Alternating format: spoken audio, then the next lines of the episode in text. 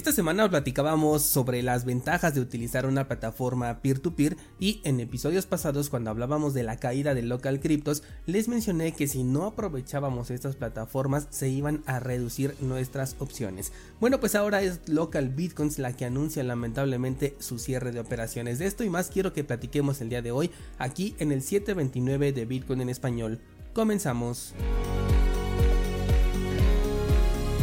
El precio de Bitcoin tuvo un movimiento bastante interesante, un pequeño desplome de un 5.6% aproximadamente y ya lo veíamos venir o bueno por lo menos ya especulábamos algo similar porque ya habíamos visto este nivel de los 24.500 los 25 que ya desde hace un tiempo eh, se los he marcado como una zona de resistencia sobre todo en el marco temporal de una semana. De hecho les comentaba yo esta semana que con respecto al cruce dorado que vimos en septiembre de 2021 antes del movimiento y justamente después del cruce vino una caída bastante considerable para entonces obtener un rebote y ahora sí conseguir el máximo histórico. No digo que en esta ocasión nos vayamos a máximos históricos porque estamos bastante lejos y no creo la verdad que lo veamos hasta después del halving, pero sí vamos a ver un movimiento alcista que puede tener un máximo, eh, no lo sé, incluso superior a los 30 mil dólares. Si me paso al marco temporal de una semana, vemos entonces como la media móvil de 200 periodos en este marco hace perfectamente de resistencia, haciendo que el precio se regrese y podríamos llegar a ver un movimiento cercano hasta los 20 mil dólares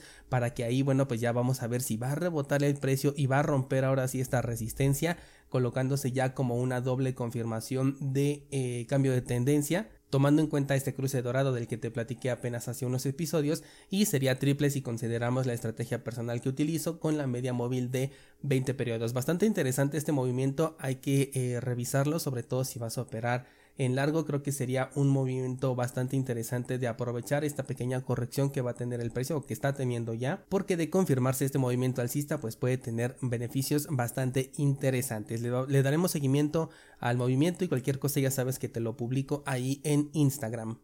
Pasando a nuestra información y como te comentaba al inicio del episodio, Local Bitcoins, la plataforma pionera en el intercambio peer-to-peer de satoshis, ha anunciado el cierre de operaciones y los tiempos en los que los usuarios van a poder realizar los retiros de, eh, de Bitcoin de su plataforma. Esta noticia es lamentable a pesar de que en este podcast se dejó de recomendar a este servicio o a esta página desde hace un par de años más o menos. Es lamentable porque Local Bitcoins fue el servicio que demostró que no necesitábamos de un exchange con registro y si bien el propio white paper de Bitcoin nos lo dejaba bien claro, la costumbre y la sencillez que ofrecen las plataformas centralizadas con registro hacen que las peer-to-peer queden bastante rezagadas. Hago la aclaración de plataformas centralizadas que piden un registro porque tanto Local Bitcoins como Hodl Hodl son plataformas centralizadas, solamente que el modelo que manejan es distinto, ellos no se quedan con el dinero de la gente como si lo hacen los exchanges tipo eh, Coinbase, Kraken y todos los demás que seguramente ya conoces.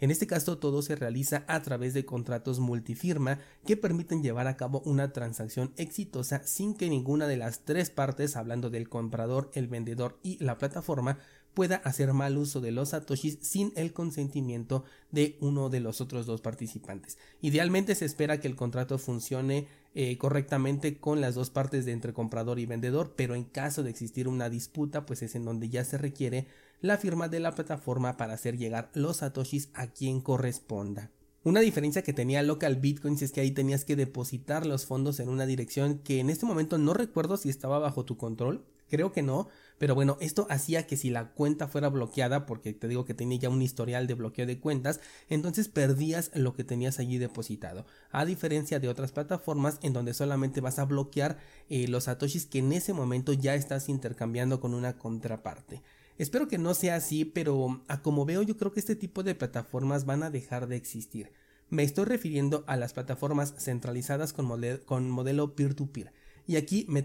temo que tengo que incluir a Hodul Hodul, sobre todo porque el mantenimiento del servicio pues tiene un costo que va a ser difícil de recuperar si la gente no comienza a utilizar estas plataformas en mayor medida. De hecho, Antier te comentaba que Hodul Hodul, si no me equivoco, solo cobra el 1% de comisión, así que es probable que en algún punto pues también tengamos que dar esta noticia sobre esta plataforma que a mí en lo personal me gusta bastante. Lo que sí me gustaría ver es eh, que migren o que evolucionen tanto a local cryptos como local bitcoins y de una vez a Hodul Hodul a un modelo más resistente como el que maneja por ejemplo BISC, el cual tiene su propia eh, aplicación descargable y esto la vuelve muchísimo más resistente al momento de realizar intercambios peer-to-peer y de pedir cierta documentación, ¿no? que es lo que eh, pudieron haberle obligado a local bitcoins. También pueden ser eh, una evolución tipo RoboSats, que este también me parece bastante interesante porque te permite una interacción muy muy privada, incluso lo puedes conectar directamente con tu nodo de Bitcoin y eso me parece excelente y en su defecto podría ser como LNP2P bot que te he dicho que es el que últimamente he utilizado más. Creo que este es el servicio más sencillo de utilizar y también de crear hablándote desde la ignorancia del desarrollo de programación, pero lo digo porque este servicio se apalanca del uso de Telegram. Dejé esta opción al final en primera porque es la más sencilla, porque todo es con un chat súper intuitivo, pero al mismo tiempo es la más dependiente. ¿Por qué? Porque depende completamente de Telegram. Dudo mucho que un día esta plataforma pues desaparezca, pero bueno, la posibilidad existe, así como también la posibilidad de que quiten la, la, oportunidad de meter bots programables que son precisamente los que permiten realizar estos intercambios con satoshis. Ojalá puedan evolucionar entonces a un modelo más amigable, más privado, resistente y que para ellos sea más económico de mantener para que podamos seguir contando con diversas opciones al momento de querer hacer un intercambio peer-to-peer. De nuevo te hago la invitación a que se utilicen estos servicios. A otro que no mencioné es Local Monero, que era como la contraparte de Local Bitcoins, pero evidentemente aquí la moneda que se utiliza es Monero. Esta también la agrego y me gusta mucho porque, bueno, comprar Monero y después con ello comprar Bitcoin, a mí me suena a una excelente idea, tú ya sabes por qué. Así que igual considérala. Si te sientes incómodo con alguna de estas plataformas, puedes encontrar tutoriales en video en el curso de Bitcoin sin KYC. Ahí muestro cómo hacerlo directamente en Hodul Hodul, incluyendo su modelo de lending que también es peer-to-peer. Utilizo también LNP2P bots, eh, RoboSats, BISC y yo creo que también voy a agregar una clase sobre local monero para poder cubrir todas las plataformas que te acabo de mencionar. Pasando a otro tema, ayer te comentaba que se está experimentando mucho con Bitcoin y conociendo sus aparentemente nuevas capacidades. Y bueno, pues ahora hay un proyecto que busca llevar los nombres de dominio a la cadena de bloques de Bitcoin. Me parece que están buscando ir replicando todo eso que ya hemos visto en cadenas eh, como Ethereum y muchas otras que le siguieron el paso, pero ahora en Bitcoin. Esto me recuerda a una frase que te comentaba, a que te comentaba hace ya un tiempo, y es que todo lo que tú veas en el sector cripto en otras redes se puede también hacer con Bitcoin. Y para muestra lo que estamos viendo, ya, ya tenemos tokens NFT, microtransacciones muy rápidas,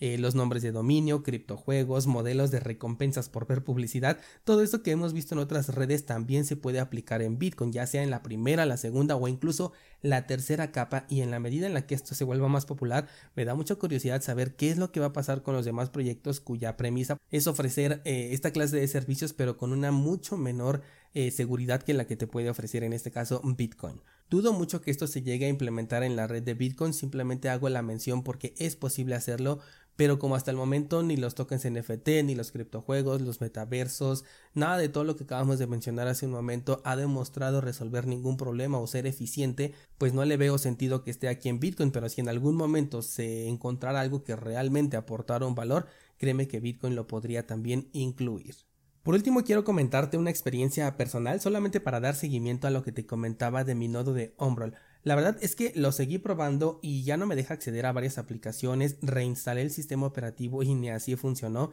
así que ya he decidido experimentar con otras opciones. De inicio pensé en MyNode, pero quería algo diferente porque MyNode es muy similar a Ombrol, así que estoy probando en este momento Running Dojo. Y bueno, te debo decir que no es lo mismo, es muchísimo más complicado eh, sobre todo porque la instalación es a nivel de código y no me parece muy intuitivo lo que Samurai pone aquí en la página, al menos no para una persona que no es técnica. Hice la instalación, eh, ya pude entrar al entorno visual, pero no al que tiene interfaz de usuario, sino al que nada más tiene como, pues que parece que estás dentro de la Matrix, hasta se los publiqué ahí en Instagram. Y según las instrucciones, el nodo ya se encontraba sincronizando la blockchain, sin embargo no pude encontrar la forma de verificarlo, casi todas las opciones que trae me marcan error, por lo que bueno, yo sigo probando, pero en definitiva no es la misma sencillez. Igual y cuando ya le entienda, bueno, pues se vuelve más fácil, pero por el momento sí se me está complicando un poquito. Seguiré probando porque este es uno de los nodos que más curiosidad me dan y de los que mejores referencias tengo,